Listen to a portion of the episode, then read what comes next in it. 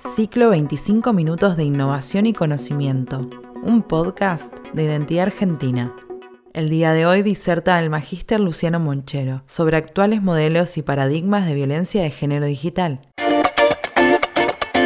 El curso de violencia de género digital, bueno, principalmente hoy el tema de violencia de género digital es un tema que está bastante, digamos, trabajado, eh, o sea, está creciendo mucho, con lo cual requiere mucho trabajo con lo cual, eh, bueno, de mi parte como parte profesor de, digamos, del curso y a su vez eh, también cofundador de, del Observatorio Internacional de, Cibercrimen, en el caso de INTOC, que brinda, digamos, eh, certificación junto a Identidad Argentina en este curso, se le da un valor mucho más importante, por así decirlo, ya que eh, estamos trabajando, estamos muy comprometidos en el Observatorio Internacional. Eh, ¿Cómo será que ahora, eh, entre septiembre y octubre, van a estar participando de las jornadas internacionales de violencia de género digital que se van a desarrollar en España? Y venimos trabajando el año pasado junto a Identidad Argentina, estuvimos trabajando en la jornada argentina de, violencia de género digital, pasamos por México, Bolivia, Ecuador y la última fue en España. Eh, bueno, ahora se van a hacer las internacionales, con lo cual va a haber invitados de diferentes lugares. Cuando hacemos referencia a todo lo que es violencia de género digital, estamos haciendo referencia a situaciones que se dan dentro del mundo digital, que eh, son aquellas conductas que realmente afectan derechos eh, que se pueden, digamos, vislumbrar, no solo desde, por ejemplo, de la difusión no consentida de imágenes, o también el caso de, del grooming, del conocido como, como el acoso de niños, niñas, adolescentes. Eh, también puede darse en el caso de la pornovenganza. Eh, es decir, que se dan diferentes situaciones dentro del mundo de lo cibernético que constantemente estamos teniendo eh, y que claramente no son, algunas veces son naturalizadas y no se sabe realmente cuándo es una violencia de género. Bueno, todo es desarrollado a través de las TICs, ¿no? De la tecnología de la información y eso hace que también eh, el usuario, eh, aquella persona interesada en la temática, o aquella persona o profesional que se quiera, digamos, especializar en la temática, sepa realmente identificar este tipo de conductas. Algunos datos para entender un poco dónde estamos parados. Eh, según un estudio realizado sobre una muestra de 3.000 personas, entre hombres y mujeres, el 47% de las personas encuestadas se han sentido acosadas por un tercero en alguna red social o medio digital. ¿Cuántos de nosotros hemos escuchado situaciones de acoso que claramente eh, puede ser por Instagram, por TikTok, por Facebook, por diferentes redes sociales. Bueno, esto es una forma también de violencia de género digital. De ese total, el 56% son mujeres, mientras que el 44% son hombres. En cierta forma, no quiere decir que la violencia de género digital sea apuntada solamente a mujeres. También hay hombres o diferentes géneros. de ese estudio, el 60% de las mujeres y niñas que usan las redes Facebook, Instagram, Twitter y TikTok han sufrido abusos. Cuando hablamos de abusos, se entiende el tema de abusos, ya sea, no quiere decir que haya un, contacto físico, pero también puede haber un abuso de, eh, digamos, eh, alguna amenaza, alguna situación, digamos, algún hostigamiento por parte del agresor a la víctima. El 85% de los encuestados que sufrieron el abuso online de su pareja o expareja afirmaron que también lo experimentaron de manera real. Entonces, hay un cierto, digamos, elemento a considerar desde el punto de vista de lo tradicional, pero también desde lo que se traslada también a lo digital y casi un tercio de los encuestados, o sea, un 29%, fue víctima de algún software espía o localizadores GPS en su teléfono o computadora por parte de un socio tercero.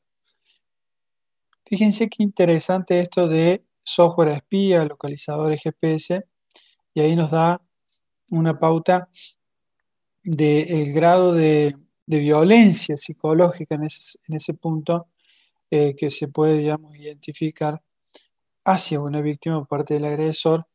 Es, son los llamados esas relaciones tóxicas, claramente, son tóxicas debido a este tipo de situaciones que exceden lo tradicional, lo común en diferentes escenarios de la vida, eh, tanto de usuarios como de personas.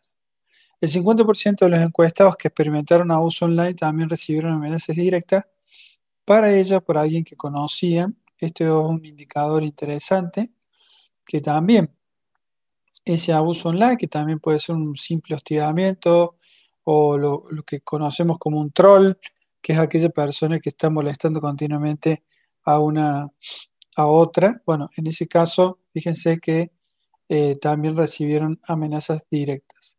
Y según las Naciones Unidas, las mujeres a nivel mundial tienen 27 veces más probabilidades de ser atacadas en Internet que los hombres. Bueno, esto es un, un dato no menor que eh, siempre, digamos, se apunta a proteger principalmente a la mujer, pero también no dejar de lado el resto de los géneros que también son parte del ecosistema de este fenómeno de la violencia de género digital.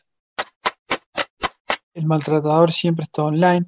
Eso es un indicador muy interesante porque un maltratador, y es una de las cosas que vemos en el curso, hace, eh, o sea, damos eh, o indicamos principalmente cómo es el modo operandi y, una de las técnicas es el tema del uso de la anonimización, o sea, de crearse cuentas falsas con la finalidad de lograr estar constantemente hostigando o molestando hacia eh, esa persona. Puede ser pareja o no, pero se da en ese ámbito. Entonces, fíjense cómo el agresor siempre está online y, siempre busca no ser identificado. Obviamente que se puede llegar a identificar, pero él siempre busca no ser identificado. La violencia de género, obviamente que eh, en los medios también es parte, digamos, de, este ecosistema de situaciones. Vamos a ver, por ejemplo, en el curso damos todo lo que es la violencia de género digital que se da principalmente en ámbitos políticos, desde el discurso del odio, en diferentes escenarios sociales, culturales, que realmente, digamos, eh, muestran a claras eh, cuándo podría darse una situación de violencia de género digital. ¿Cuáles serían las posibles soluciones? Claramente la capacitación. La capacitación es parte, digamos, de este proceso de eh, eh, enseñar diferentes eh, situaciones, no solamente de qué es una violencia de género digital y cuál es su diferencia con la violencia de género, eh, sino el tema también cuáles serían las tipologías que encontramos dentro de esa violencia de género, a su vez las técnicas, como decíamos recién, del agresor, de la víctima, por qué encontramos más, víctimas que, que agresores. Eh, bueno, son diferentes eh, contenidos que se, se van mostrando para que sirva a aquella persona interesada sobre la temática. El tercer módulo ya, eh, o sea, también se tocan otros temas que, voy a ir mostrando. Al ser virtual permite, digamos, que el contacto con el profesor eh, logre una mayor, eh, digamos, asistencia, por así decirlo, ya que luego tiene reuniones con el profesor, donde esos encuentros sincrónicos permiten, digamos, ver en, detalle cada uno de los puntos de los contenidos eh, puestos en escena dentro de lo que es el material. Y luego el método de aprobación, el trabajo final, que es muy interesante porque eh, es una propuesta de trabajo por parte de ustedes hacia, eh, digamos, que pueden utilizarlo para ustedes, para su profesión o para aplicarlo en alguna organización, ONG o ámbito eh, social en que se desarrolle, porque realmente son eh, pequeñas bases de prevención y cómo evitar estas situaciones claramente de agresión, digamos, o violencia de género digital.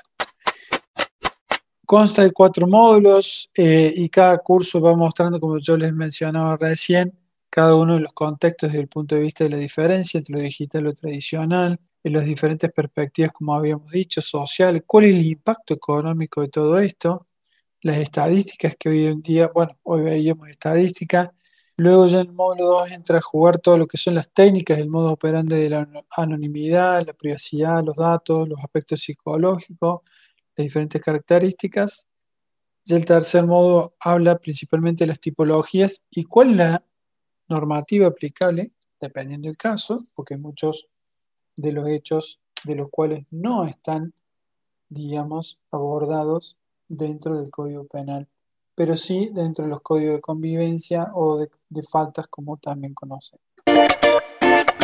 Y el módulo cuarto habla principalmente de la estrategia de intervención que ese módulo cuarto nos va a habilitar que en el trabajo final nosotros seamos capaces de generar un modelo de protocolo para, como yo le decía, la detección y asistencia a víctimas en caso de violencia de género digital.